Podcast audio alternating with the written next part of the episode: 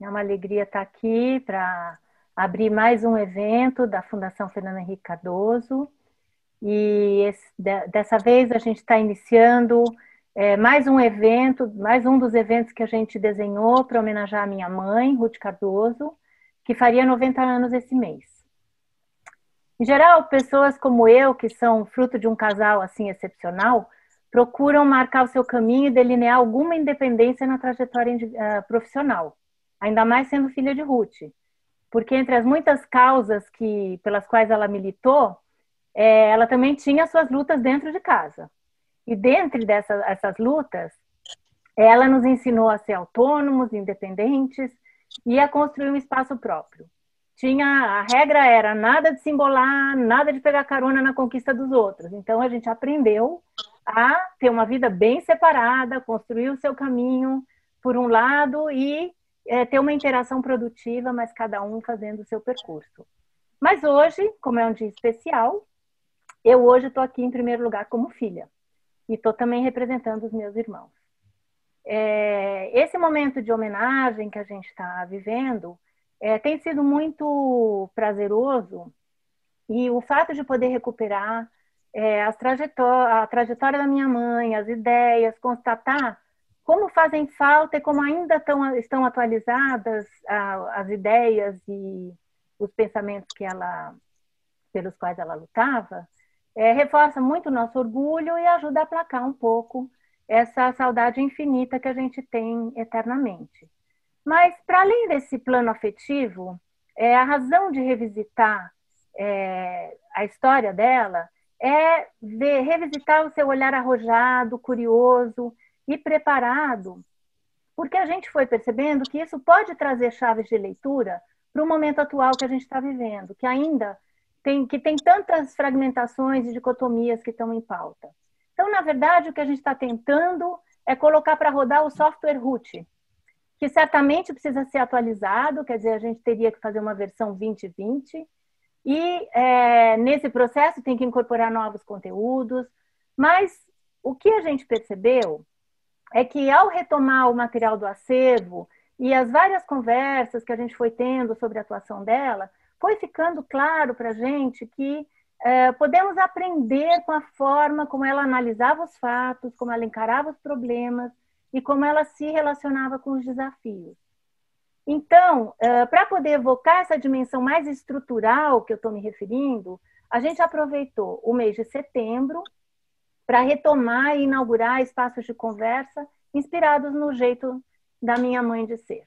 Então, o primeiro tema foi a retomada da atuação dela no terceiro setor, que foi um marco muito importante na construção da relação da sociedade civil com o Estado, onde ela teve uma participação bastante importante, mas nosso objetivo no debate da semana passada foi olhar para frente, é pegar um pouco esse software, pegar um pouco essa dimensão estrutural e olhar para frente, re, é, pensar nos problemas a partir desse marco referencial.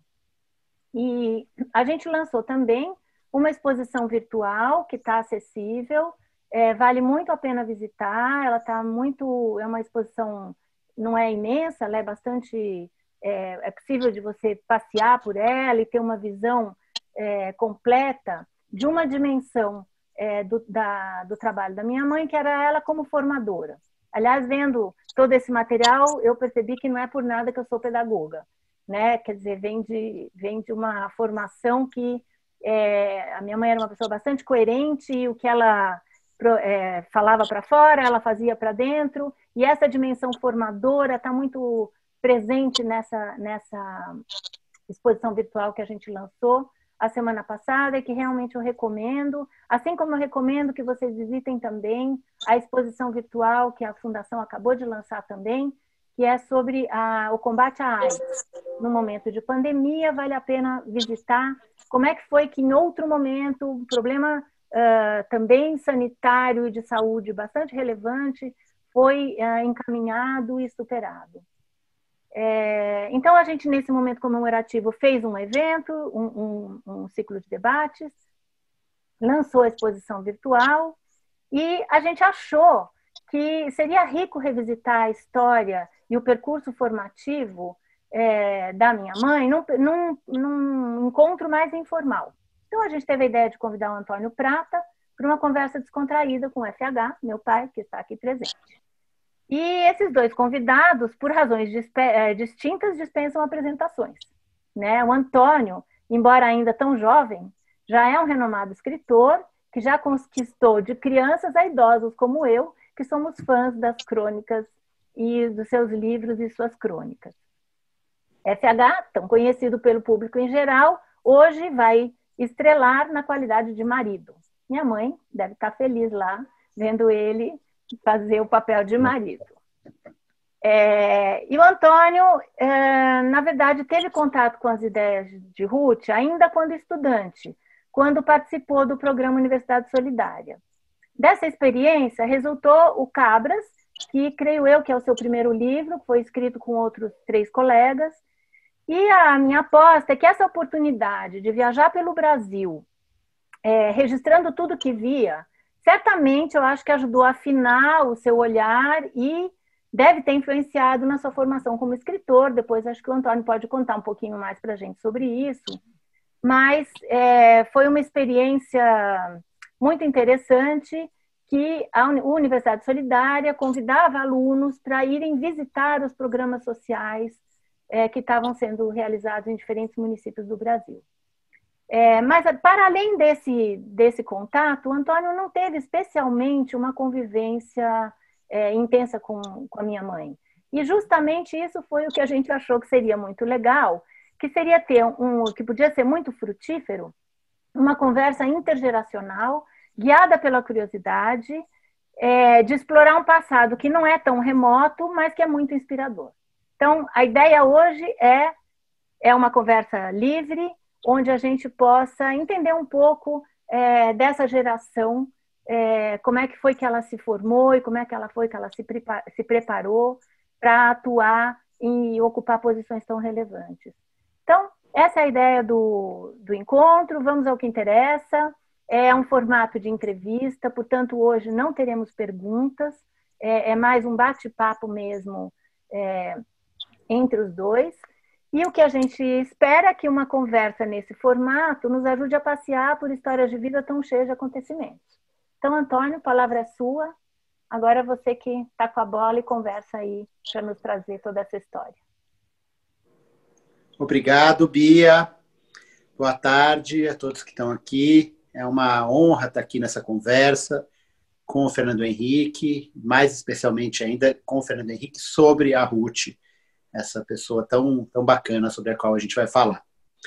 É, bom, eu não sabia se chamava Fernando Henrique de senhor, de presidente, de Fernando Henrique. Não, de você. Mas, em, é, em, em, em, respeito a, a Ruth, que não gostava de ser chamada de primeira dama, nem de senhora, nem de dona Ruth, eu vou te chamar de você.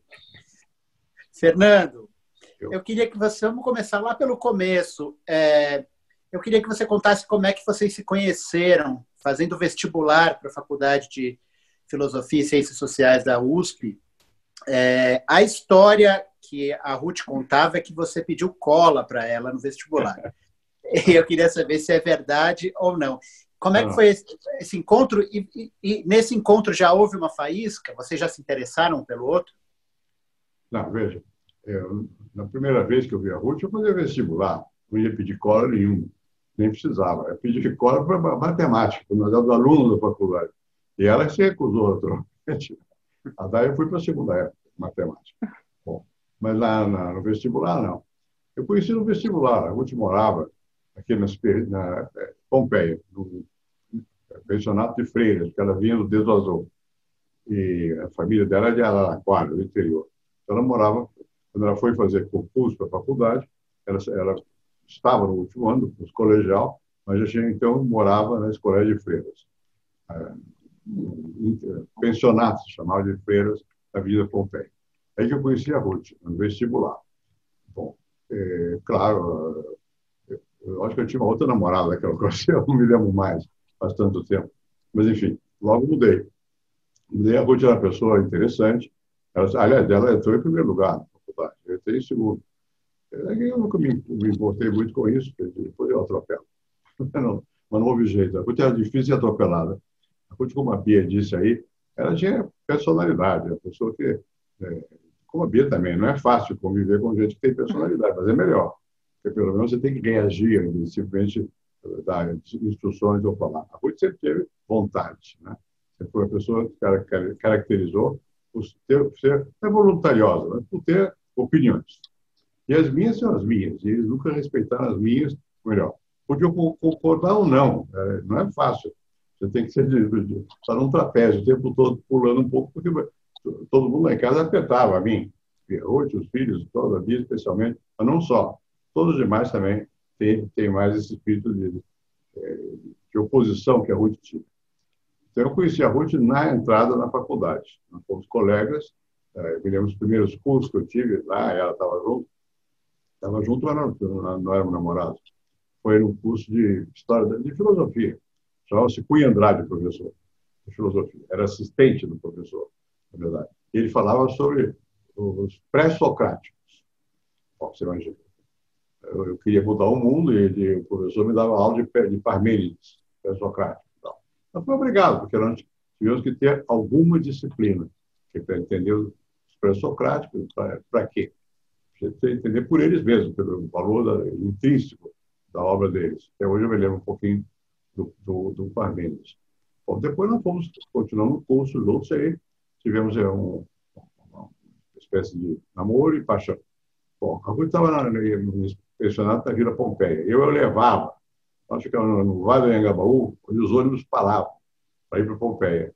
Eu não tinha automóvel ainda, ou tinha, não me lembro. Eu veio de uma tia minha. E, não, acho que nesse primeiro ano não foi que eu tivesse. Eu sei que eu ia, levava a de, de ônibus até Pompeia, voltava à minha casa, que era nas Perdizes e tal. Enfim. E lá eu falava com as freiras. E a Ruth era, era católica, desvazou formação católica e tal. E eu ia à missa com ela, né? Eh, domingos e tal, por uma questão de respeito. Eu já não, não creio que essa altura eu tivesse qualquer religiosidade mais profunda, mas eu também venho da minha origem, menos, que a veio de Araraquara, os pais dela eram católicos, ela também, morava no pensionato de Freitas, o dono desvazou, aqui em São Paulo. Enfim, era uma pessoa que tinha sua, sua, sua tradição doméstica e, e, e religiosa é, forte. E a Ruth sempre se destacou pelo que a Bia disse aí. Ela sempre foi independente, mesmo na faculdade. Ela sempre teve as ideias dela. E, na verdade, eh, nós nos adaptamos a esse modo de viver. Cada um tem seu pensamento e tem suas crenças, suas ações e tal. E o outro tem que entender, conversar, respeitar. Mas eu nunca escrevi nada, enquanto a Ruth foi viva, nada, que ela não tivesse lido. É, eu sinto falta, porque a minha mulher atual, a Patrícia, não é pessoa intelectualizada. Então, eu não tenho quem. Eu tenho, mas é, não é a mesma coisa que a Ruth. A Ruth era uma crítica impiedosa. Não passava nada sem ela criticar. Então, todos os meus escritos na época, eu fui casado com ela por muitos anos, 50 e poucos anos, eu, eu submetia ao crivo, à opinião da Ruth. Era, que a Ruth expressava sua opinião com muito mais liberdade do que eu expresso quando eu leio um texto de outro. Eu sou mais melindroso, não, não, não, não quero melindrar o outro. A outra, comigo, pelo menos, não tinha isso, não. Ela dizia o que ela achava e tinha personalidade. E quando eu entrei para a vida mais profissional na faculdade, era, era relativamente fácil para ela e para mim. Nós dois temos a mesma formação. Mas quando eu entrei para a vida política, que era diferente, eu tinha experiências da casa do meu pai, eu tinha era mais afinidade minha com a vida política, não era o natural da Rússia. Mas tinha uma coisa que eu acho que é característica dele. Dela. Mesmo quando eu estava na vida política, eu pedia um comício, naquela época tinha comício, ela ia, mas ela não ia no, no palanque, ela ficava um pouco olhando tá, para poder criticar melhor o que estava acontecendo. Né? Não é que ela se entregasse como massa para. Não, não. Ela tinha sempre visão crítica. Né? E, e, assim foi o tempo todo, mesmo quando eu fui presidente e tal. Então ela foi, não tinha jeito, ela era a primeira dama. Agora, ela tinha uma, uma qualidade, que ela sendo como era, muito independente, muito forte nas suas críticas do mundo e tal, ela também sabia papéis institucionais. Ela foi mulher do presidente da República, ela funcionou como tal, como tal em termos, quer dizer, ela sempre teve a vida dela. Me lembro que uma vez ela resolveu que ia dar aula nos Estados Unidos. ia para Berkeley. E você não vai conseguir, você não vai sozinha, não é possível. A vida de presidente é a vida de prisioneiro. Você é cercado, você está nadando na piscina, tem guarda tipo, te olhando para tomar conta de você, não sei o quê, tem médico, essa coisa toda. Você não vai conseguir. Ela conseguiu. Ela foi para os Estados Unidos, para Berkeley, e lá viveu lá, um tempo. Foi para Nova York, eu creio. Eu fui, a, eu acho que eu fui em um congresso na Rússia, nem me lembro, e estive com ela, visitei, né, ficamos lá juntos, né? E ela estava independente, ela sempre teve vontade forte de fazer o que era necessário. Mas, ao mesmo tempo, ela, quando tinha que ser primeira dama, ela não gostava, ela exercia a função.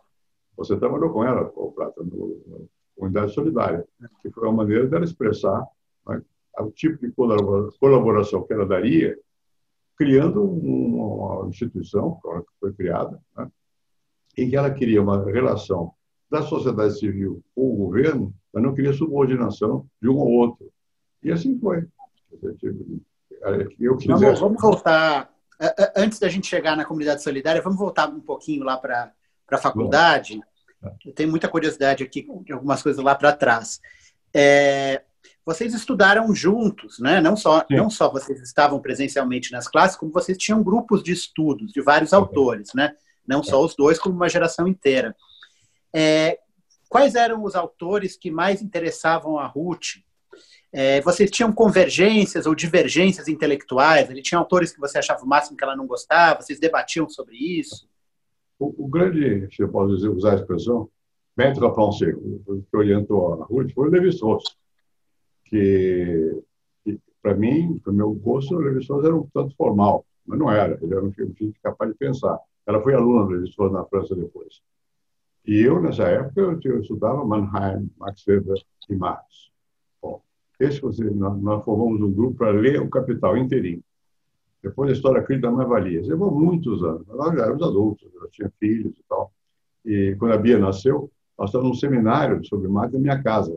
Saímos correndo para para o hospital, porque senão a Bia nascia lá em casa, na frente de todo mundo. Bom, então a Ruth participava, mas ela não, não era muito adepta da dialética marxista. Nunca foi. Ela sempre teve uma visão muito mais antropológica do, do mundo do que econômica. A economia não tinha muito interesse. Tá? Ela participou desse seminário, mas não com a assiduidade necessária. Não sei nem se durante todo o tempo, porque ela pouco a pouco foi formando um, enfim, um interesse próprio dela, tá? que era na, área eh, cultural. Me lembro que a Ruth resolveu estudar eh, a pobreza em São Paulo. E ela ia aqui na, Jockey Club, ali debaixo da ponte do Jockey Club, tinha famílias que moravam. E a ia lá diariamente para anotar o que eles compravam, o que comiam, como é, para desenvolver, no fundo, a ideia de quais são os mínimos de solidariedade que permitem sobreviver. Foi a ideia que o Antônio Cândido usou muito o livro dele, Os Parceiros do Rio Bonito. Né? Mas é coisa de... O Cândido também teve formação de antropólogo. Eu tive também, mas menos. Eu era muito mais voltado para a questão estrutural, para, e a coisa para as questões culturais. Então, nós tínhamos possibilidade de entender um ao outro, mas nós não tínhamos a mesma digamos, abordagem do, dos problemas. Foi assim. Mas sempre convivemos bem. E quando vieram os filhos? Porque ela tinha uma coisa muito surpreendente, né? Que ela, ela conseguia rodar todos os pratos ao mesmo tempo. Então, ela continuava dando aula, continuava Isso. pesquisando e cuidava dos filhos. Como é que foi esse momento da vida de vocês? Você sabe que você falou uma coisa que é verdade. Porque a Ruth trabalhava. Ela trabalhava com uma senhora chamada Celeste Souza Andrade aqui na Secretaria do Trabalho, fazer pesquisas. Eu até perdi o um emprego na Faculdade de Economia, eu era quando eu tinha 17 anos, eu era professor, não, não pode ser, 21. Eu era professor da Faculdade de Economia. E, e briguei com a, a, a diretora minha lá, minha chefe. Então, fiquei sem emprego, fui para, fiquei um tempo, trabalhei como chefe de uma pesquisa de campo que a RUT organizada que foi emprego e desemprego. A primeira pesquisa sobre emprego e desemprego em São Paulo foi feita por nós, por ela, na verdade, e pelo Eduardo Tess, que está aí, e, o outro, foi usado no, Tribunal de Justiça, TANO. É, bom, então, eu, fui trabalhar com a Ruth. E, e a, a, a Ruth, portanto, ela tinha uma, uma, uma formação boa e, ela gostava muito de pesquisa, mas a visão dela era mais antropológica. A, a, a paixão dela por, pela cultura, por forma de comportamento. A minha era muito mais por estruturas. Tá? Então, de alguma maneira, era complementar, mas não era a mesma coisa. Tá? Por outro lado, também eu também li as coisas que a Ruth fazia. Bom, eu sempre fui bom para isso. Bom, não sei, mas eu escrevo com alguma facilidade.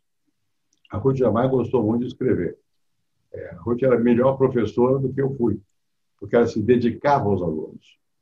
Eu dou aula, eu falo, mas não, eu vou embora para casa e esqueço o assunto. Ela não. Ela fica cuidando da formação, tem interesse genuíno. Tanto assim que a Ruth tem várias pessoas que foram alunas dela até hoje, tem um certo é, culto da, da, dessa convivência que, é, que tiveram e tal. Então, é, nós temos personalidades bastante diferentes. Né? Mas eu, o tempo todo, não só, porque ela foi, eu era assistente de sociologia primeiro. Primeiro história econômica, não, economia, depois eu era assistente do Roger Bastide, que era um francês. E a, e a Patrícia, a Ruth, trabalhava com Egon Schaller, que era um alemão, era um professor de antropologia. Gostava de antropometria, de coisas do estilo assim. Ela era auxiliar de ensino, alguma coisa assim, lá na faculdade de, de aqui, na Maria Antônia. Primeiro foi na Praça da República onde nós prestamos vestibular. Quando nós prestamos vestibular, a Faculdade de Filosofia funcionava no último andar de onde hoje a Secretaria era de Educação, não sei agora, aí na Praça em Pé Grande tem lá. É. É? é? Ainda é. Ainda é. Então, e, e a Ruth foi eh, mais orientada para a antropologia, com Schaden, Emílio Williams, era professor de, também tinha feito pesquisas e tal. Agora, ela tinha uma maravilha de Araraquara, ela tinha uma intimidade maior com a Gilda e o Antônio Cândido, Gilda de Melo Souza e Antônio Cândido. Então, quando nós estávamos na faculdade ainda, ela, ela ia casa do Antônio Cândido, e eu também. Eu acompanhava e tal, e quando ficamos bastante. Então, hoje eu me arrependo, porque eu devia chatear muito. A dona Clarice chamava a mãe do Antônio Cândido, porque era uma senhora usava uma bata preta, e, enérgica. E a Gilda, que você foi, gostei sempre muito da Gilda. E a Gilda era de Araraquara. Então, aí eles se encontraram na Caipirada. Então, eu não tinha muito a ver com esse mundo. Eu venho do Rio, outro, outro tipo de, de, de mundo. Mas eu gostava e aprendi muito lá. E, então, a Ruth sempre cultuou, por conta dela, os autores que ela tinha preferência e tal, as pesquisas antropológicas. É isso. E tinha uma coisa dela de Araraquara, que está muito presente na biografia dela, biografia aqui do Inácio de Loyola, de onde eu tirei muitas informações. Ah, é. E ela, ela nunca perdeu essa intimidade interiorana, que, que se tornou depois uma arma etnográfica dela. Né? Era uma maneira dela chegar nas pessoas, esse papo interiorano, de perguntar, é. de falar, e que depois vai dar até lá na frente na comunidade solidária, né? no negócio de, de tentar ligar as bordadeiras, tentar ligar coisa é, artesanato como que, como que ela manteve isso? Porque o, o, ambiente acadêmico é uma coisa muito sisuda, muitas vezes, né? E ela tinha... E a antropologia, quando vocês começaram, era chamada de perfumaria por muita gente, é. né? E ela não se importava com isso. Ela podia falar de antropologia hermenêutica e logo depois dar uma receita de cuscuz, como o Inácio de Loyola fala no livro, sem achar que a receita de cuscuz era menos importante do que a antropologia hermenêutica. Como ela é. conseguiu transitar com tanta é, é, integridade assim por esses mundos. Você usou uma expressão que se aplica bem a hoje, integridade. Ela sempre teve uma integridade grande. E nessa coisa de, de comportamento, de fato, a formação dela veio. A mãe dela era professora da Faculdade de Farmácia de Araraquara. Né? Bom, e essa vida interiorana marcou bastante a Ruth, o que deu a ela a capacidade de, de comunicar, falar com as pessoas. E, bastante grande. Eu me lembro que uma vez é, eu era presidente e ela foi para o Rio. E, e, de repente, a estava, saiu do jornal, alguém me disse, estava sentada numa praça conversando com o popular. É, era assim. Isso para ela não era por exibicionismo, não. Era, era normalmente, para ela, era simples. Falar com as pessoas. Essa, isso provavelmente vem dos hábitos de Araraquara, não posso garantir. Eu sei que quando eu fui a Araraquara a primeira vez, eu fiquei bastante é, ressabiado. Eu, eu venho do Rio, outra formação e tal, e ali era o clube, tinha o clube 15, o clube não sei o quê, e eles dançavam muito, eu não sei, eu sou péssimo para dançar, eu dançava bem, né?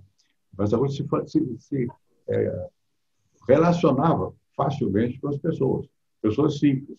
Ela nunca foi, nunca teve nenhum pedantismo. Sempre foi uma pessoa muito espontânea no modo de, de falar e sempre deu atenção às pessoas, não, não, sem olhar para o status da pessoa. Tá?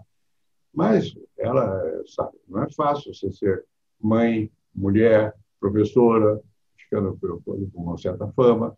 É, tudo isso não é simples, né? Mas ela levava isso numa boa e sempre foi bastante dona de casa, tá? no sentido é, brasileiro, é, araquarano, araquarense, né? dona de casa. Sabia pegar, fazia cozinhar, não sei o quê, fazia bem, caprichava e tal. Eu me lembro uma vez, nós namorávamos na rua Nebraska, no Brooklyn, na casa que era do meu pai. Meu pai foi eleito deputado, foi por Rio. Eu fiquei nessa casa. Então, lá, uma vez veio o Sartre com a Simone Beauvoir, foram jantar lá em casa. Bom, e era curioso, porque eu estava observando ali. A, a Simone cuidava do Sartre como se ele fosse um bebê. Por, por importante que seja, era, era cuidar do Sartre com atenção também. Bom, então, não é, isso não é, não é característica brasileira. É possível ter essa capacidade, sendo como era, a Ruth também era independente, feminista e não sei o quê, mas, ao mesmo tempo, isso não atrapalhava a relação humana. Ela tinha um, um carinho grande com as crianças. E quem lá em casa era disciplinador, não era eu, não. Era a Ruth. Era muito mais quem, quem conduzia a formação das crianças, dos filhos, não, era a Ruth. Bom, claro que dentro de limites, porque o Paulo Henrique, que é meu filho, foi ficando mais a mais, adolescente, ela morava no Morumbi, era um inferno. O Paulo não chegava à noite e a Ruth não dormia. Uma vez eu tive que levantar, porque a Ruth demorou tanto, e lá fui eu para achar o Paulo, da polícia. O Paulo estava preso na delegacia. Por quê? Porque ele entrou numa, numa boate e não tinha idade para entrar na boate. Bom, esse tipo de coisa. Então, a Ruth, ao mesmo tempo que era exigente, e ela era uma pessoa que tinha carinho pelos filhos, por mim, né? pessoa cuidadosa, e pelas pessoas em geral. Isso acho que vem desse, desse background de araraquarense, muito mais do que é uma coisa espontânea nela. E nessa história do, do Sartre e da Simone de Beauvoir tem, tem um agravante, porque é isso que a Simone ficou fazendo em cima do Sartre, é, essa marcação cerrada, é porque ela não queria que o Sartre comesse, parece que era um creme de mandioquinha, não era isso? Que era a especialidade da Ruth. Pode ser. E ela implicou porque tinha cebola, não era isso? É verdade. É... Eu não conhecia é, aquele negócio. Né? Mandioquinha, quem é que sabe que é isso? Meio mas dificuldade, você imagina, sabe? É enorme dificuldade, é coisa aqui do caipira, é coisa interior, né? A Ruth sempre manteve, não é que ela fosse caipira, não era, mas ela tinha, ela tinha amor pelas coisas do interior, né? E que é uma coisa que eu não, nunca tive tal amor, nunca tenho. Para mim é outro, para ela não era o outro, era o mesmo. Né? E, e, por outro lado, ela, quando estava lá no palácio, Alvorada, era dona do palácio. Ela tinha essa capacidade, sempre, sempre mantendo, naturalmente, a posição dela, as independências dela. Né? E isso é visível, a olho nu. Mas ela era uma pessoa, era também dona de casa, e era disciplinadora dos, dos filhos. Né? A Ruth era professora. Quem foi aluno dela sabe.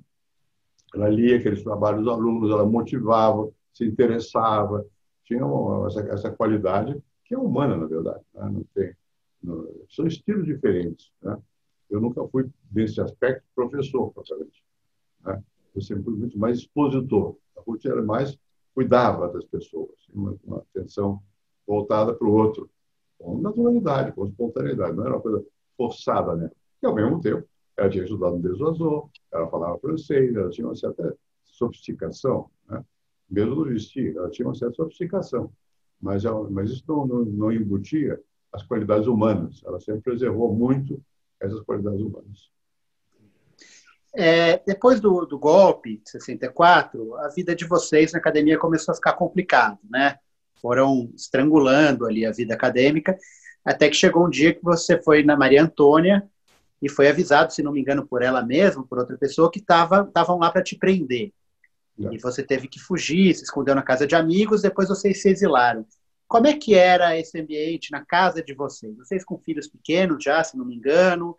Vocês tinham medo, medo de ser presos? Vocês falavam sobre isso? Como é que era essa situação? Bom, naquela época, época do golpe de 64, né? Bom, eu era professor da USP, a também, e eu morava no Morumbi, uma casa burguesa, né? E agora, se alguém à noite tocasse a campainha, dava medo. você não sabe o que, o, o que é, porque o clima foi ficando pesado. Né? Não era sempre assim, mas foi ficando uh, pesado. E, e, e na, isso foi na minha volta do, do, do Chile. Em 64 era menos assim. Né? Mas, de qualquer maneira, era já um clima que começava. Eu fiquei na casa de um amigo meu chamado Sérgio Muniz, que era ao lado da biblioteca. E à noite havia barulho de sirene, de, de carro de polícia, mais para assustar do que qualquer outro motivo. Né?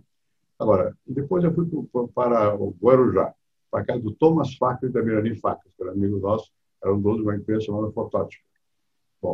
E lá fica um apartamento que eles tinham lá, ficamos lá, eu e o Leôncio Martins Rodrigues, que foi fazer companhia. Nós íamos à praia para fazer o quê? Em frente um forte, né? Bom, enquanto isso, a rua estava em São Paulo, e com o Maurício Segal, que era, foi meu colega na Faculdade de Economia, foi meu chefe na Faculdade de Economia, filho do Lazar Segal. Bom, e o Maurício Segal era decidido, a Ruth combinou com ele e eles prepararam a minha ida embora para o Chile. Eu não estou nem sabendo, estou lá no Guarujá, escondido, não sei o que e tal. E, e fomos. Quando para embora, para ir de São Paulo, era, havia risco. Então, para ir daqui para Campinas, no aeroporto que era lá em Campinas, Viracopos, é, fomos, vários amigos foram, com jeito de classe dominante, para poder escapar da, os guardas, quer dizer, os guardas tinham uma lista, não sei o quê. Mas Maurício ia, é, furava tudo, ia ver se tinha ou não tinha, não sei o quê e tal. Eu fui sozinho para o Chile. Fui para o Chile. Mas fui, não fui para o Chile, fui para a Argentina, onde cheguei, eu tinha amigos lá, que era chamado o, o ministro da Cultura depois, o, o, o Pepe Num, José Num, José Num. Eu fiquei na casa dele, foi meu colega meu da rua na França, já tinha sido. E, e depois de lá, um dia veio Nuno Fidelino Figueiredo, que era filho de um professor da faculdade chamado Fidelino Figueiredo, de literatura. E o Nuno era economista, trabalhava na CEPAL. Veio com o convite do José Medina Echevarria para eu ir para o Chile. Então, eu achei melhor, em vez de ficar na Argentina, eu era amigo do Germani, que era o Graciarena, o pai de Tela, era o sociólogo daquela ocasião, mas havia mais oportunidade na, na burocracia como a ONU. Então, eu fui para o Chile. E a gente ficou no Brasil ficou no Brasil cuidando das nossas coisas aqui. Então, ela, ela chegou ao Chile alguns meses depois. Quando eu estava no Chile, o, o, o cônsul do Brasil no Chile era meu primo, Ciro do Espírito Santo Carlos Filho. E, então, eu acabei, quando a Ruth chegou, eu fui morar na casa do Ciro, com a Ruth. Aí depois arranjamos uma casa lá, no Chile, em frente à casa do sogro do Ricardo Lagos, eh, da mulher do, do Ricardo pai da mulher do Ricardo Lagos. Bom, ficamos no Chile. E isso foi uma época difícil. Porque para falar pelo telefone não é como hoje. Você falar do telefone, tinha que marcar a hora e ia para rádio amador. Falar com a Araraquara pelo rádio amador. É difícil o negócio todo. As notícias chegavam muito confusas sobre o Brasil. Né? E a Ruth veio, foi para o Chile, levou as crianças, não sei o que e tal. Ficamos lá vários anos. De lá fomos para a França. Né? Então, quatro ou cinco anos. Eu fiquei pelo menos cinco anos fora do, do, do Brasil. Quando eu estava na França, é, eu queria fazer concurso de cátedra, havia uma vaga. É, tinha morrido o Norival Gomes Machado, que era catedrático de ciência política. Então, eu, eu estava preparando uma tese para lá. E a Ruth veio antes para o Brasil, porque de bons filhos, que foram estudar na escola da Lapa, que a Cirila, a mulher do Boris Fausto, era diretora. Então, elas foram estudar na Lapa. Bom, nós estávamos mais ou menos bem de vida, porque eu tinha vindo do Chile, morava no Morumbi, tinha algum recurso da, da CEPAL e também nosso e tal. E tinha até, até motoristas, que eles iam para o colégio. Né? Bom, e aí, aí, a Ruth assumiu, na verdade, o controle da família naquele momento. Né? E no término dessa casa nossa, é, quando eu cheguei, estava pronta. Quando eu cheguei lá, chegamos, morei aqui perto de onde eu moro hoje, um apartamento precário, e estavam mal instalados à espera da casa terminar. E ficamos lá quando terminou é, essa casa no, no Morumbi. E depois, no meio tempo, moramos no Chile, na França também. Na França, a Maria Isaura Pereira de Queiroz, que era assistente aqui, tinha uma amiga que era francesa, cujo marido era também geólogo, coisa várias, é, africanista. E sei eles foram para lá e alugaram um apartamento para nós. Era um bairro chamado Nation, que era um bairro na França, no lado direito do país. Eu não era, eu sempre vivi do lado do Cartier Latin, do lado esquerdo. Bom, nós fomos para a Bia, não sei se se lembra, um apartamento grande que tinha lá, todo montado por ele, por esse casal lá. Tinha, enfim, dali na casa, é bastante assim, estranho, né? Bom, e ficamos lá um tempo e, e a Ruth tentando seguir os cursos de Levi-Strauss, assistia lá na colégio, Colégio de France, não sei o que e tal. E ela voltou para o Brasil antes de eu voltar. Eu fiquei sozinho lá, depois eu fiquei na casa, fui morar na casa de uma prima, que era minha prima, que tinha um apartamentinho perto da rua, numa rua, vou não travessinha, uma escadaria que liga a Rio de France com o Boulevard Saint-Germain. Eu morei ali enquanto eles vieram para o Brasil.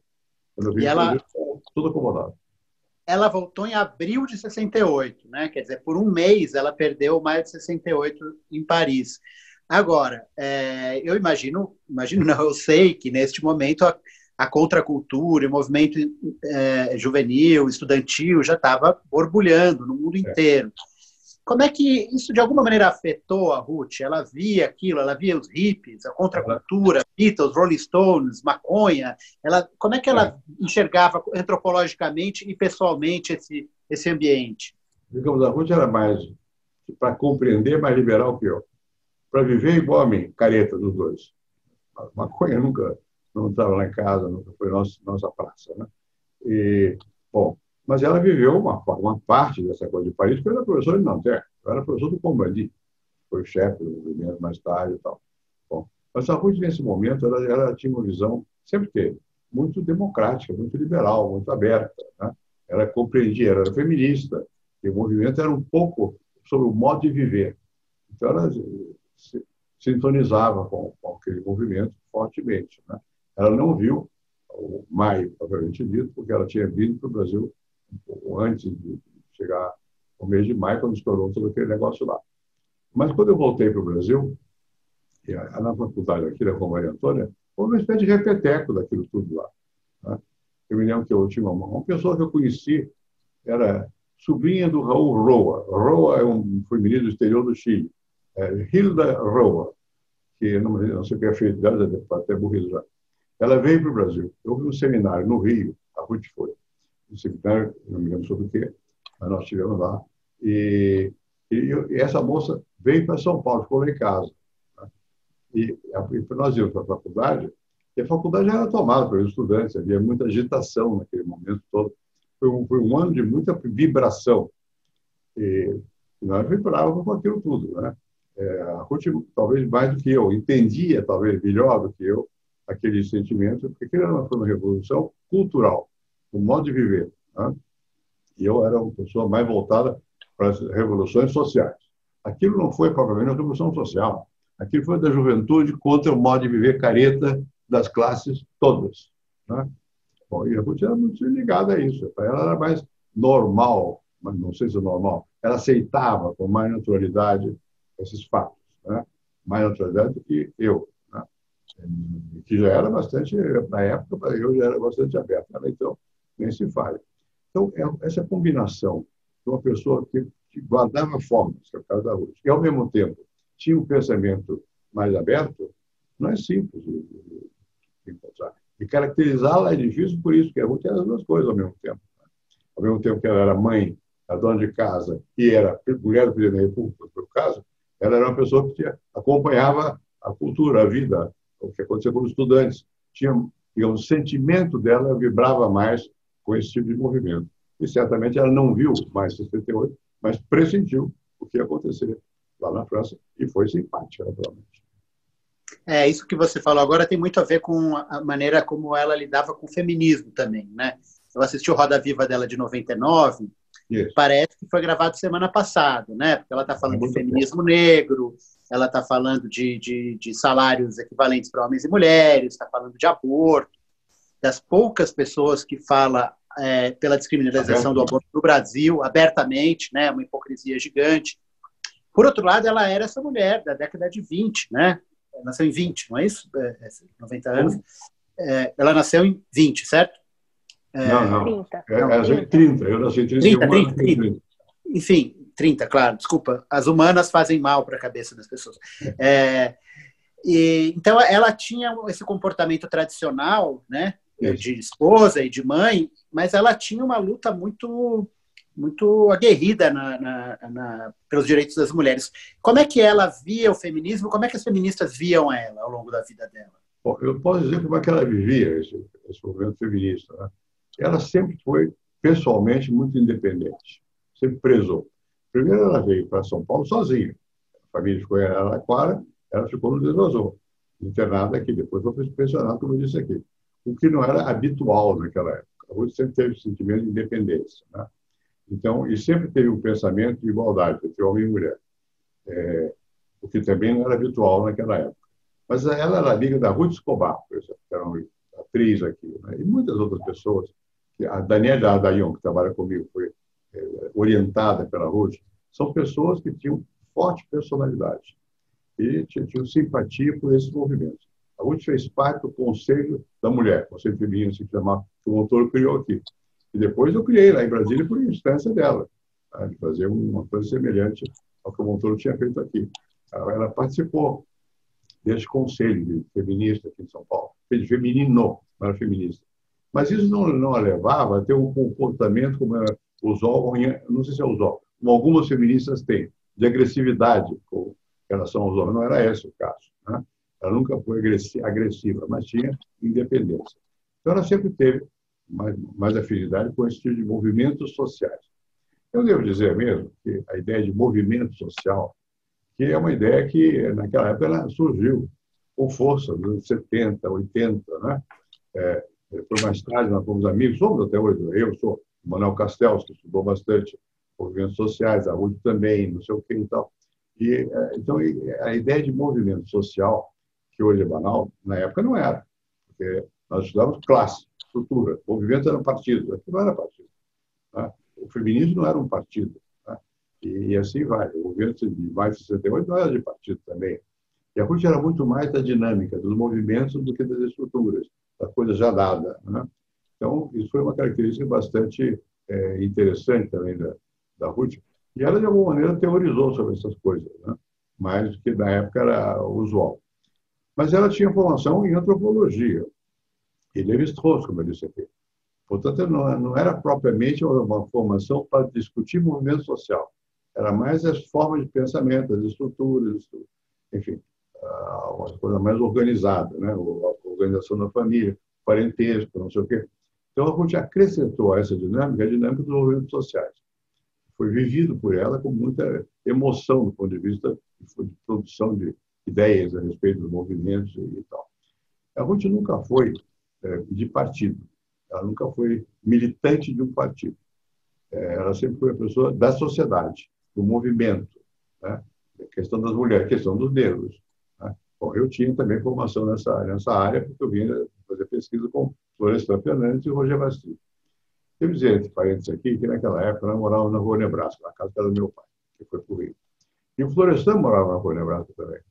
Então, o Florestan vinha todo dia à nossa casa e tinha um hábito de nos acordar. Ele ia ao quintal, fazia, mexia na janela do nosso quarto para nós acordar, porque nós sempre podíamos acordar um pouco mais tarde e dormir mais tarde, ele ia acordar mais cedo. Né? Acordar para quê? Para tomar um cafezinho e telefonar. Naquela época, telefone era privilégio. Eu tinha porque meu pai era deputado. Então era dele, não era meu. O Florestan não tinha. Ele vinha lá em casa e falava. Telefonava muito Paulo Duarte. Paulo Duarte era editor da revista chamada Anhembi, naquela ocasião. Veio do Estado de São Paulo, do Estadão e tal. Bom, e, e nós começamos a viver ali, e a Ruth tinha lá a sua visão feminista, nessa época, tudo isso era raro, e passou a se interessar pelos movimentos sociais. Eu me lembro bem que era muito estranho, porque nós estudávamos classe. Ela veio com a ideia de movimento, que é uma coisa diferente da classe. Né? E, então, são pessoas que têm mais interesse em ver como é que as pessoas mudam, como é que a, quais são os valores que elas assumem, a motivação, do que como se repete. Quem estuda a estrutura vê mais como é que se mantém. Também vê quem muda, vê a revolução. A Ruth nunca foi, nesse aspecto, favorável a uma revolução. Não era a cabeça dela. Ela sabe que há transformação. Né? Que é preciso ter movimentos, não sei o que, para ver transformação. Está sempre em transformação.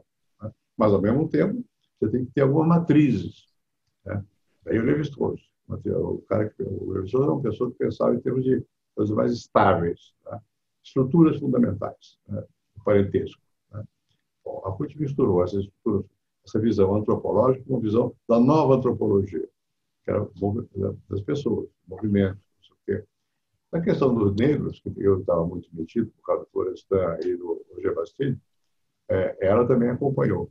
É, ela foi para o Sul, quando nós fizemos uma pesquisa sobre os negros de Santa Catarina, no Paraná e no Rio Grande do Sul, eu, Renato Jardim Moreira e Otaviane, ela, e as mulheres deles também, é, às vezes iam. Tá?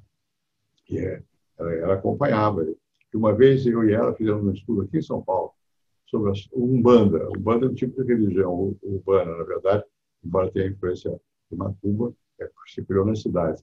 E aqui era muito interessante que nós íamos para o Braz, da Umbanda, o Braz. E nós fizemos um estudo em Araraquara, que era a terra dela. Por quê? A empregada da casa dos pais dela, uma das empregadas, como é que? É, uma pessoa simpática. Quem? Ah, Delfa. Delfa. É? Delfa, Delfa. Delfa. A Delfa né, nos levou para guerreiros de Umbanda lá. Nós, nós escrevemos um trabalho em conjunto sobre Umbanda em Araraquara, não sei o que e tal. Então, isso é uma coisa mais antropológica né, do que sociológica. Preocupação com religiões e coisas pelo estilo. E, mas religiões populares. Então, a Ruth estudou menos que eu a questão dos negros, mas participou. E nas pesquisas também. Mas ela se sentia talvez mais à vontade para contato com as pessoas diferentes dela do que o, do que é o habitual. Né? Porque essa formação interiorana ajuda. No interior, as pessoas todas se encontram no colégio, em classes sociais distintas. Não, tem, não se mantém as hierarquias da mesma maneira como na grande cidade. Na cidade você fica mais separado. Né? E a Ruth nunca foi de muitas separações, embora ela não era simples. Pessoa complicada, complexa, não é complicada, mas complexa. Ela tinha vontade, como eu disse aqui, tinha estilo. Né? E, e, tinha alguma cultura. Ela gostava de literatura. Eu me lembro quando nós estávamos na faculdade, houve uma, aqui um congresso de poesia. Roland Corbusier, que é um, um rapaz que um, já morreu provavelmente, é, é, foi entrevistar o Camus, que veio a São Paulo. E ele perguntou: Est-ce que l'absolu sépare, maître? O absoluto separa, mestre? Que não tinha sentido para nós. Né? Bom, e nós íamos muito. A nossa vida era Faculdade de Filosofia, que era na Praça da República, a Livraria Francesa, que era na, e a Livraria Brasiliense, que estavam todas ali, ou a Partenon, todas três. Na, como é que chama aquela rua? Uma rua que sai da Praça da República e termina no Teatro Municipal. Né? A nossa vida era ali e no Clube dos Artistas, no Clubinho, que ficava na, também aqui na, na, na Vila Buarque. Né? Bom, então, é, havia muita culto pela literatura. E o Museu de Arte Moderna, do Bardi, foi aberto na, rua 7 de Abril. E tanto a Ruth quanto eu fizemos cursos para sermos monitores de artes plásticas. Então, nós tínhamos bastante paixão por essa, por questão de pintura né? e gravura. A Renina Katz, que é, é madrinha do meu filho Paulo, mulher do Fernando Pereira na época, era muito amiga da Ruth, era muito amiga. Né? E, tanto a Renina como a Ruth davam aulas lá na, no Museu do Chateaubriand, aula não sei do que, não era de arte, era de outra coisa, mas davam, funcionava o curso lá. Então, a nossa vida era muito naquele, nesse círculo, hoje moro perto, mais ou menos perto. Né? Então, é, sempre foi, São Paulo era acanhado, comparando com o Rio, para não falar de, de Santiago. Mesmo Santiago era mais, mais metropolitano do que São Paulo. São Paulo foi crescendo, nós vimos São Paulo crescer. Né? E, enfim, o fato é que a Ruth tinha muito, muito gosto por ler literatura também. E, poesia e literatura. E nós íamos muito à Biblioteca Municipal, era esse miolinho ali. É, o diretor Quem eram os autores? Quais eram os autores que ela, que ela lia, de literatura, de poesia? Ela também é, ia muito ao teatro e ao cinema, né? Ela tinha muito, muito teatro, autores preferidos, cineastas? Não, o cinema estava começando a moda no cinema brasileiro, né? Eu, mas o Nelson Pereira dos Santos, que é meu colega na BL hoje, era meu conhecido naquela época, né? E, bom, mas não era não havia ainda um grande cinema nessa época. Teatro, sim, TBC, Teatro Brasileiro de Comédia. Cacilda Becker imperava lá. Né? Bom, nós íamos muito ao, ao TBC quando estávamos na faculdade. Né? Eu me lembro de uma vez eu fui lá, encontrava com a Ruth, não sei quem era, amiga dela, eu sei que eu fui de gravata e paletó. Foi um susto, porque estava elegante, mais ou menos. Nunca sou muito, mas tentando. E, e fomos para o TVC. TVC era o Teatro Brasileiro de Comédia, sempre foi um grupo importante. Né? E a Ruth gostava muito também de poesia. Né? Na época era Cassiano Ricardo, não sei o quê, e era dos modernistas. A Ruth sempre foi muito fortemente influenciada pela geração modernista. Geração a qual pertenceu Antônio Cândido e a Gilda. A Gilda era parente do Mário de Andrade. O Mário de Andrade era ídolo da, da Ruth. Né? Ela gostava muito de ler as coisas do Mário de Andrade, menos o Oswald de Andrade, que eu gostava. Ela gostava menos do Oswald de Andrade. Mas eram esses os, os nossos. E o Carlos Drummond, que era o, era o máximo. Né? O Carlos Drummond morava no Rio, no mesmo prédio que meu pai. Eu nunca vi o Carlos Drummond, nunca falei com o Carlos Drummond, por respeito. Né? É, nós mesmo, no outro andar. Morava no andar e ele morava no outro andar. Eu me lembro que quando houve o comício do Jango, no 31 de março de 64, eu estava na casa dos meus pais, meu pai lá, e quando eu saí para tomar um carro aqui, para pegar um trem na Central do Brasil, é, para pegar o trem, eu fui vendo a, a, pela orla, ele, desde o Arpoador, Copacabana, Flamengo, tudo tinha vela na, na, na quê? Conta. Conta o, o Jango, né? Bom, então, aquele foi o momento que nós vivemos juntos, nessa, nessa época, bastante é, solidários com o que estava acontecendo. Embora eu tivesse a última formação mais é, intelectual, mais cultural, do que política, ela pouco a pouco se foi. Eu tinha uma formação também política, para meus pais, avós e tal, ela foi se aproximando disso. Né? Ela nunca foi uma militante, a não ser do feminismo, do movimento das mulheres, da independência, do modo de viver. A Rússia foi muito interessada pelo modo de viver das pessoas, mais liberdade, cultura, não sei o que e tal. Então, é, ela, ela tinha bastante interesse pela literatura na época. Nós líamos muitos os nordestinos, Graciliano Ramos, Aline Rego, eram esses os autores que a realidade brasileira, a realidade brasileira é eles que traziam ao nosso conhecimento. Aqui em São Paulo havia um gente chamado José Geraldo Vieira, Maria de Luz Teixeira, que eram, iam muito à biblioteca. E o diretor da biblioteca municipal se chamava Sérgio Millier, que fazia alguma poesia também, que era um homem culto. Né? E tanto eu quanto a Ruth frequentávamos muito a biblioteca. Eu tive mesmo uma sala na, na, na torre da biblioteca para fazer pesquisa lá, jornal, não sei o quê. Mas é, nós líamos lá embaixo na biblioteca. Né? Então, era com muita frequência. É, era isso, não era longe da Faculdade de Filosofia, ficava por ali também. Depois veio para Maria Antônia, não é tão longe assim. Então, nós vivíamos nesse miolinho de uma vida muito ativa do ponto de vista cultural. Não como produtores, mas como seguidores dos grandes, nós achávamos que eram os grandes talentos daquela ocasião. Então, a Ruth foi muito mais do que eu, talvez, é, lia mais em literatura. Tá? Nós dois líamos, ela lia mais literatura e ela gostava mais de poesia. Eu também. Eu até escrevi uma revista chamada Revista dos Novíssimos, o Boris Fausto, Haroldo de Campos, Augusto Campos. Eu, eu, eu, eu esqueci o nome agora. Bom, é, uma revista de é, poesia de, jovens. Pensa que é poeta, não é. O Augusto e o Haroldo são. Eu e o Boris, Boris é historiador, eu sou, sei lá o que, é que eu sou. Mas, enfim, por poeta eu não sou. A Ruth gostava de poesia bastante. Né? E, naquele tempo havia. As pessoas liam poesia, liam mais alta, não sei o quê. Havia um, era outro mundo, diferente do mundo atual. Esse mundo nosso de hoje é um mundo mais fragmentado. Você não tem. Naquele tempo, São Paulo era, vou exagerar, comunidade tem um autor chamado Richard Moss, que era amigo do floresta, do Antônio Pérez, e tem um livro chamado de Metrópole, de, é Cidade da Metrópole, uma coisa assim, é, que é interessante, a transformação de São Paulo. Nós vivemos essa transformação. A Ruth veio de Araraquara. Então, naquele época, naquela época, o nosso São Paulo era mais próximo de Araraquara que hoje é. Ou eu não sei como é Araraquara hoje, vai ser metrópole, não sei. Mas o fato é que aqui mudou tudo. E a sociedade na qual nós vivemos é uma sociedade fragmentada, cada quem no seu canto, não sei o quê e tal. E também, ao mesmo tempo, é curioso, paradoxalmente, de quem no Oriente, de líderes. Né? E ela é muito fragmentada. E o que unia no passado era o partido, não tem mais. O partido não conduz o comportamento. Né? São talvez valores, talvez valores. Né? Bom, isso aqui, para quem viveu, como a Ruth viveu, eu vivi, é muito interessante ver a transformação estrutural que houve na sociedade brasileira, que foi muito grande. Né? E hoje é uma sociedade é, contemporânea, dispersa. O que, que une? É isso aqui. nós todos usamos a internet, redes. No meu tempo não tinha isso, no nosso tempo não tinha rede nenhuma, não existia acesso à internet. Né?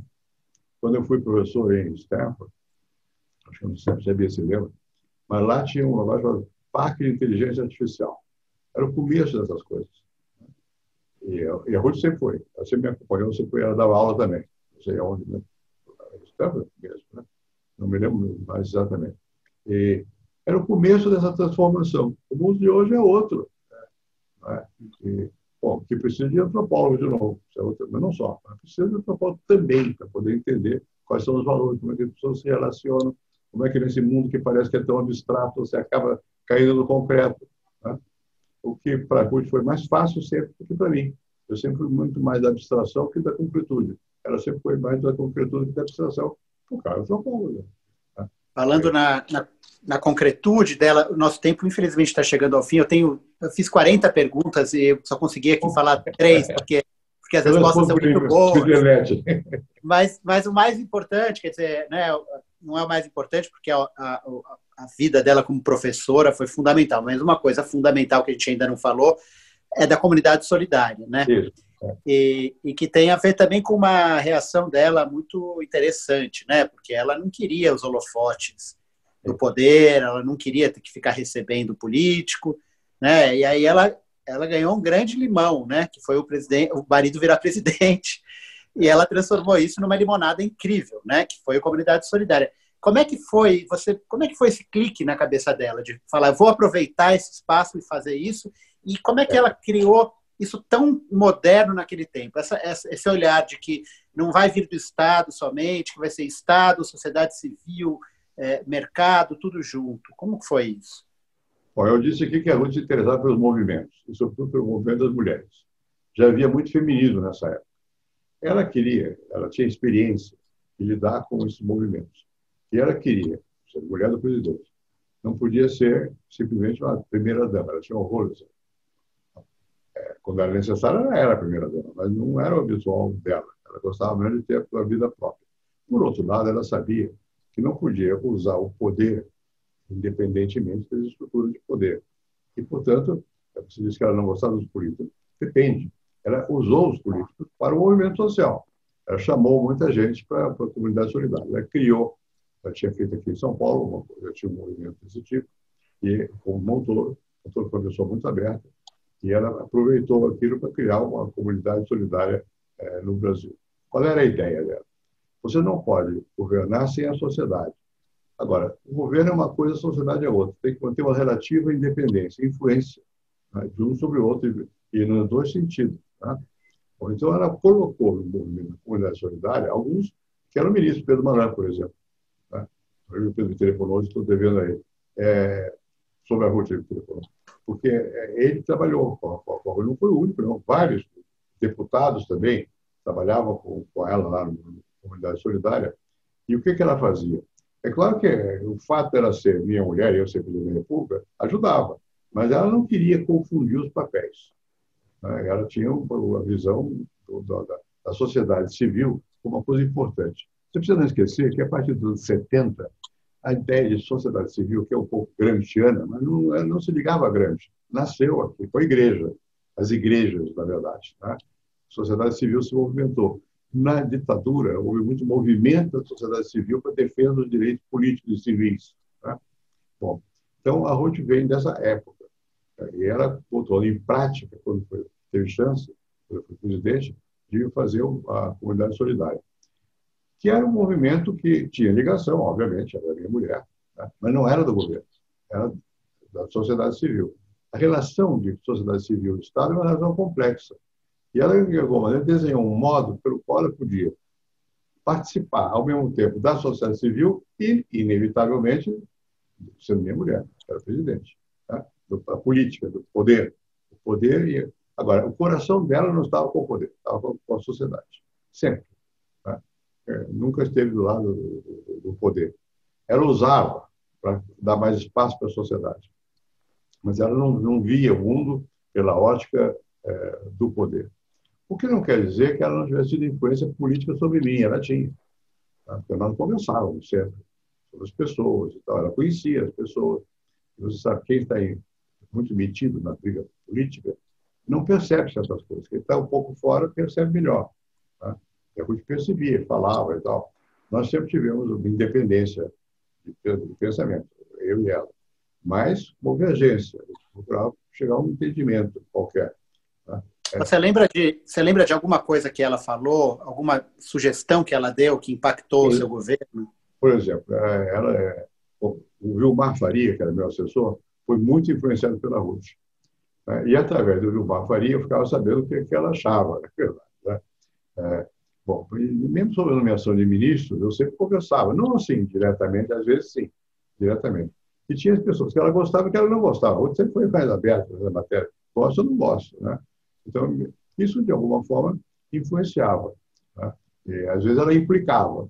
Havia assim também. De repente, implica. Né? Às vezes, implicava. Eu implico menos com as pessoas.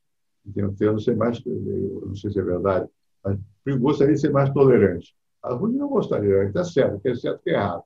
E assim ela julgava, os ministros também. Né? E tinha os que eram mais afins com ela. Paulo Renato, por exemplo, ela gostava. Paulo Renato era uma pessoa com quem ela se estava bastante bem. Né? O Pedro Balana gostava, mas ela não entendia, que era o de economia. Os outros bancos centrais não tinha nem. Tinha, conhecia socialmente, mas não tinha interesse pelas questões que, que eles discutiam. Né?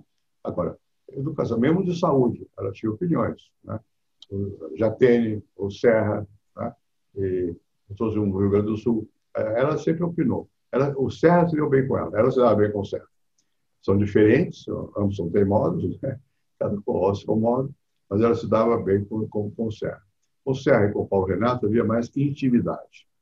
E a Ruth participava disso com mais eh, liberdade. Também a Doroteia Werneck, é uma pessoa que as pessoas eh, talvez não saibam, porque ele tinha bastante influência em certo momento no Ministério do, do Trabalho. E a Ruth gostava da Doroteia. Né? A Ruth sempre teve um pendor para ver a questão da composição feminina. Tem mulher, não tem mulher, não sei o que e tal. Na hora de nomear ministro do Supremo, também. Não que ela influenciasse. Ela sabia que ela podia ou que ela não podia.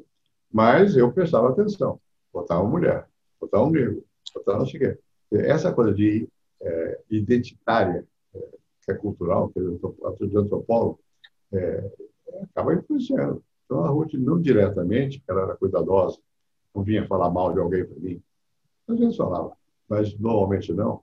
Mas ela era cuidadosa, mas ela tinha uma visão clara. Tem que ter representação de todos. Né?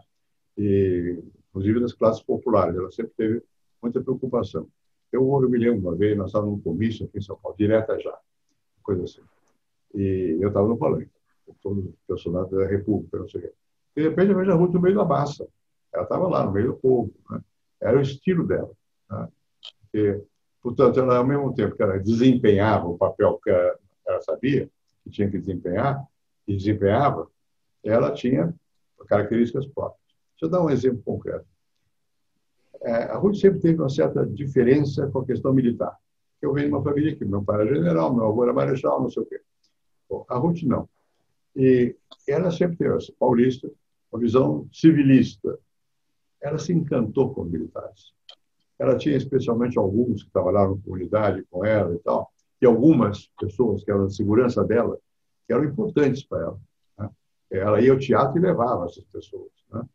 E, bom, então a Ruth foi dar aulas na escola militar, uma certa altura, foi convidada. E ela gostou de ver, veio surpresa, porque achou que a mentalidade tinha mudado, estava, mudando, não sei o que e tal. Enfim, ela aprendeu também bastante, né, como eu também, no desempenho de cargos públicos. Não é que aquilo fosse da alma dela. A alma dela era outra. A alma dela era professora, né? dona de casa, mãe, pessoa amiga, pessoa de, da vida social. Não, não socialite. Ela não, jamais foi. Não gostou, ia. Fazer o quê? Tinha que ir, ia. Cumpria. Mas não era o estilo da Rússia. O estilo da Rússia era muito mais de movimento, de vida. Né? E, mas ela sabia que o poder existe certas circunstâncias. Nunca deixou de ir as solenidades, quando era necessário, ia ao Itamaraty, não sei o quê. Bom, depois ela, ela, ela falava francês bem, inglês mais ou menos, mas ela falava, ela dava aula, né? o quê? Falava, se virava, né? espanhol melhor que eu. Né? Enfim, ela tinha uma certa loquacidade que é necessária o desempenho de certas funções. Necessário, não é? Nosso presidente que mal sabe português, né? Mas, enfim, é bom saber. É. Você, para ter familiaridade com o outro, você precisa falar, pegar o telefone e falar com o outro, da língua do outro. Não vai falar na nossa. Né? Alguns sim, mas são poucos que falam em espanhol. Eles não entendem. Se não falar em espanhol, eles não entendem. E a Ruth sabia essas coisas. Então, ela, ela era capaz de desempenhar-se como primeira dama. Mas não era a paixão dela. A paixão dela é ser porque ela era. Mulher, professora, mãe pessoa... Estou usando a expressão que não corresponde. Agitadora social. Movimento social. Isso ela gostava. Tem onda, estou aí. Né? Tem que entender a onda. E, se possível, entrar com ela, ajudar a onda. Né? É, se for um onda de protesto, coisa assim. E não só. Construtivo também. Mas é, era isso. O fato é que ela, teve, seja, ela tinha uma certa maleabilidade, apesar da aparência. Quando ela ficava no brava, ficava muito zangada, né? com os filhos e tal.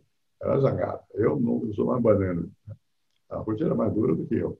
E, e também, comigo, também não é fácil.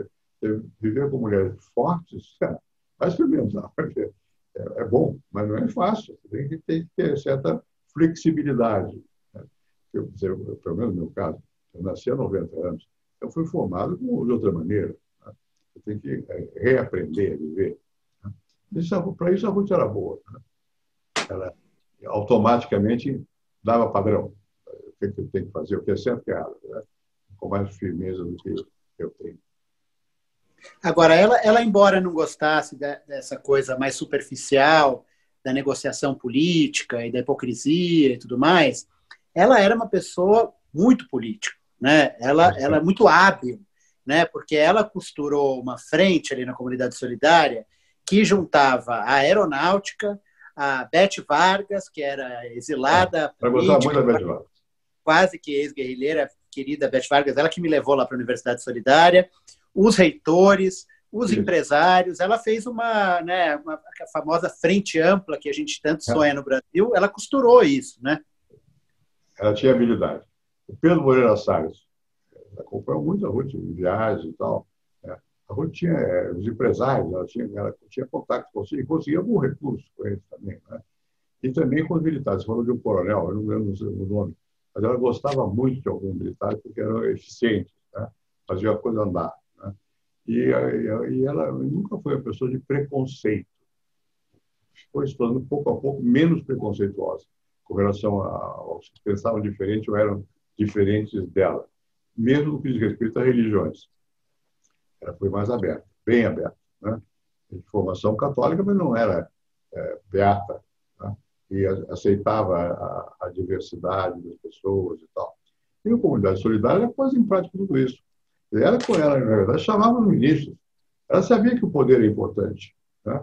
O que ela não queria era se confundir, não queria que fosse ser parte do poder, ela era parte da sociedade, mas tinha ligação com o poder. Ela conhecia a estrutura de poder.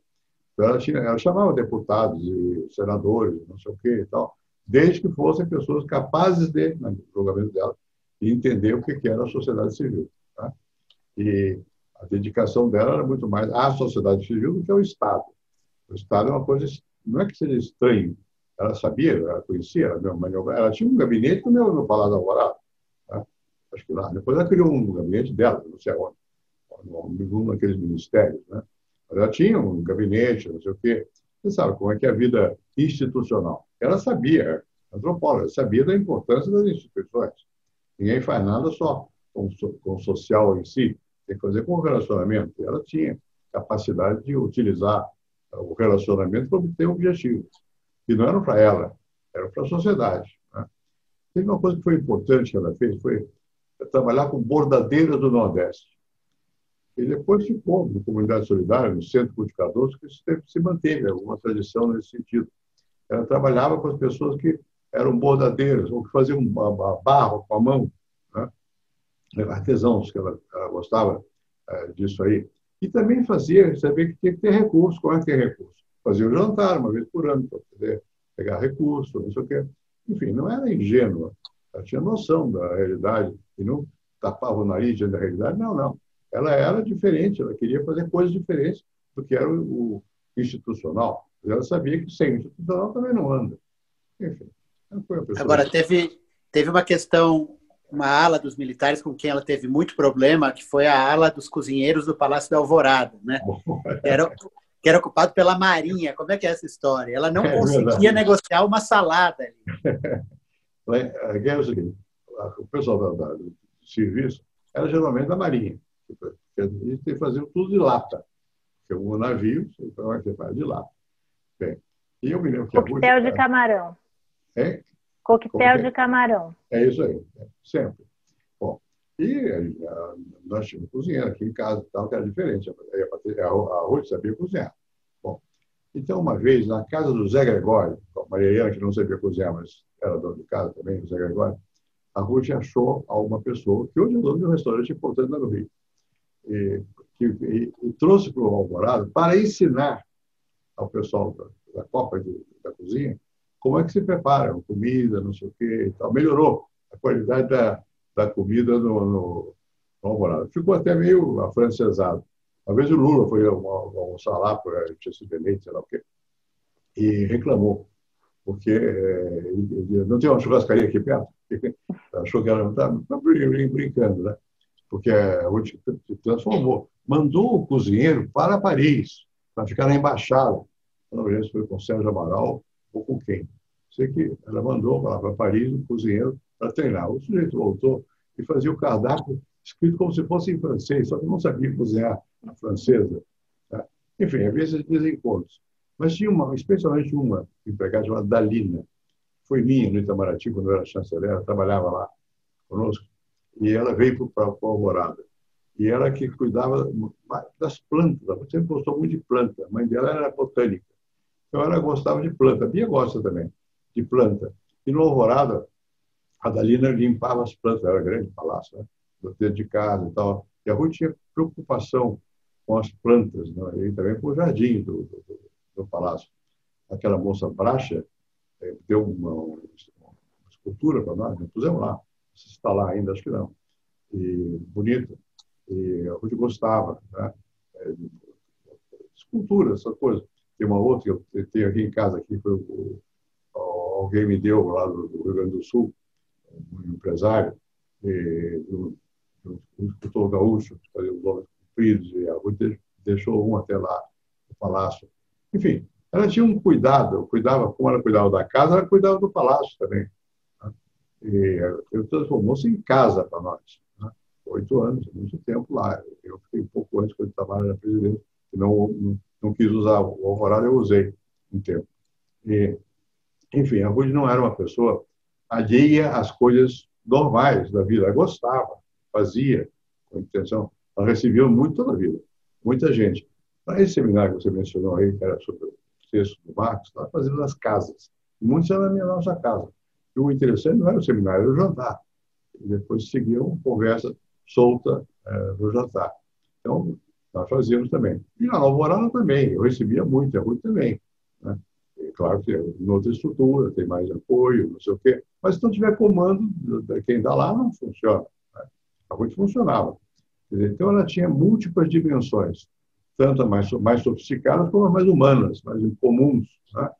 E eu, tá bom, dá um resultado, não é fácil. Enfim, é uma pessoa excepcional.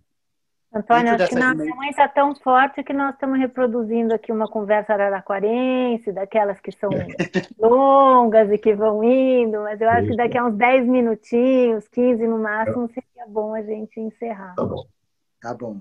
É, dentro disso que, do que a Bia falou antes, né, que ela criava as pessoas para serem independentes, tinha uma faceta que ela achava que quem não cozinhava tinha algum problema sério, né? Ah. Fazia parte da formação de uma pessoa. E rola um boato que ela te ensinou a fritar um ovo. Ela, ela te ensinou a cozinhar, Fernando Henrique, ou não? Eu? Não, eu, é. Não. Ela, a Ruth cozinhava bem. E a mãe dela também. A minha mãe também. Bom, uma vez eu fui para várias vezes. Fomos para os Estados Unidos e eu fiquei lá com ela. E aí, quando ela veio, voltou para o Brasil antes de mim, eu fiquei dois ou três meses nos Estados Unidos, em Princeton. E, então ela deixou tudo preparado, tá? conserva, não sei o quê, pré-cozido. Eu não mexi em nada. Eu jantava e almoçava na casa do Serra, do Hirschman, dos meus amigos lá em, em Princeton, mas não, não toquei né, na, nada. Não, esse, esse lado bom eu não peguei. Eu sou bom. Eu dizer o seguinte: quando nós moramos uma vez nos Estados Unidos, em Stanford, e nós morávamos numa colina ali perto da, da, da cidade, é, eu lavava o banheiro e, e, e também o chão, né? limpava o chão. Meu pai fazia isso. Meu pai é, era militar. Então, o militar aprende essas coisas. Né? Então, o máximo que eu consegui fazer foi lavar banheiro. Já para mim é um sacrifício Dificuldade, não é sacrifício. A dificuldade, velho, eu sou muito pouco hábil manualmente. A Ruth era muito mais habilidosa que eu. E ela me deixava lá com aquela casa montada, tudo preparado para eu viver sozinho. Eu nunca vivi sem ter apoio de alguém, chamar empregada ou ir para casa de um amigo. Não tenho essa, essa mesma versatilidade que a Ruth tinha, né? E, mas isso era, digamos assim, da, daquela época também. As mulheres eram treinadas ter também saber cozinhar, já sabe cozinhar. Ah, as minhas filhas, sabe, meu filho sabe cozinhar. É, aprendeu com a mãe, com a avó. Não com a minha avó, a avó deles, a mãe da Ruth. A minha mãe também cozinhava. E, e, enfim, mas a, a Ruth tinha essa coisa de dona de casa, ela era dona de casa, tomava conta da, da casa, não era só uma intelectual. Né? Quem via a na faculdade é uma coisa, mas em casa ela sabia desempenhar os papéis. É uma coisa na presidência. Ela era a primeira dama quando era necessário. Ia para aquela chatice, às vezes, cerimônias complicadas, demoradas, não sei o quê. E não, não era o agrado dela, mas desempenhava. Né? Enfim, tinha múltiplas facetas. Como uma última pergunta aqui, que a Bia já está nos corretamente aqui nos, nos avisando que está tarde, é, para resumir um pouco assim, como você resumiria, resumiria não, mas descreveria para uma neta sua, uma bisneta, um bisneto que não conheceu a Ruth, se você fosse explicar quem era a Ruth, como você contaria isso? Primeiro eu começaria por dizer, é pena que vocês não a tenham conhecido. Né? Eu acho que é pena mesmo. Né? Eu tenho bisneto, um bisneto e vários netos. Né? A Ruth conheceu, suponho, não tenho certeza, Todos os netas, né? os netos. Né? Todos os netos. E, e, se dava bem com os netos. Então, elas têm boa, espero, imagino, uma boa recordação. Mas eu diria isso. Ela era uma figura humana e, ao mesmo tempo, uma pessoa que pensava. Não é fácil você pensar e manter a humanidade. Então, gente conseguiu. Uma coisa importante. Né? Me ajudou muito. Né? E como ajudou também os filhos e os netos. E bisnetos ela não chegou a ver. Né? Mas eu acho que é, é importante recordá-la como ela era como pessoa. Não é todo mundo que deixa a memória de pessoa. Porque era uma pessoa, um ser humano, que gostava dos outros como pessoas também. Isso eu acho que é muito importante. Ela tinha um grupo de amigos, alguns são vivos, a Regina Meyer era, era amiga dela, vários, a Lud Sola era amiga dela. Tem várias pessoas com quem ela se dava bem. Né? Mas, independentemente dela se dar ou não se dar, ela deixou um exemplo de que você tem que ter uma abertura de espírito para aceitar o outro. Né? Por exemplo, no caso meu e dela, somos diferentes como personalidade, não como formação cultural, mas como formação social, é, nós nos entendíamos. É, não é fácil. É, no plano discursivo, você tem que ter alguma é, lógica na relação e tem que ter uma parte que é afetiva. Essa transcende a lógica. Né? Você não manter uma relação 50 e poucos anos se não tiver, ao mesmo tempo, uma convivência intelectual e outra afetiva, né? ou a mesma afetiva também. Né? Eu acho que isso é, é importante. Né? Não, não, você não pode ter uma pessoa unidimensional. Tem que ter várias dimensões. Está bonitinho. Terminamos, Via? Terminamos. Quero agradecer imensamente, Antônio, sua disponibilidade. Eu acho que pelo chat a gente vê que todo mundo aproveitou muito. A gente reproduziu Araraquara aqui um pouquinho. E é isso. E dizer para todo mundo: passeiem pelo site da Fundação, visitem nossa exposição e acompanhem nossos novos debates, que a gente tem uma programação intensa e cada vez estamos tentando abrir novas frentes, novos temas e, e inspirados pelos dois. Então é isso. Obrigada, Antônio. Obrigada, Pai. Eu que agradeço. Obrigado a vocês. Obrigado a Ruth. Isso. Obrigado a Ruth. Tchau. É.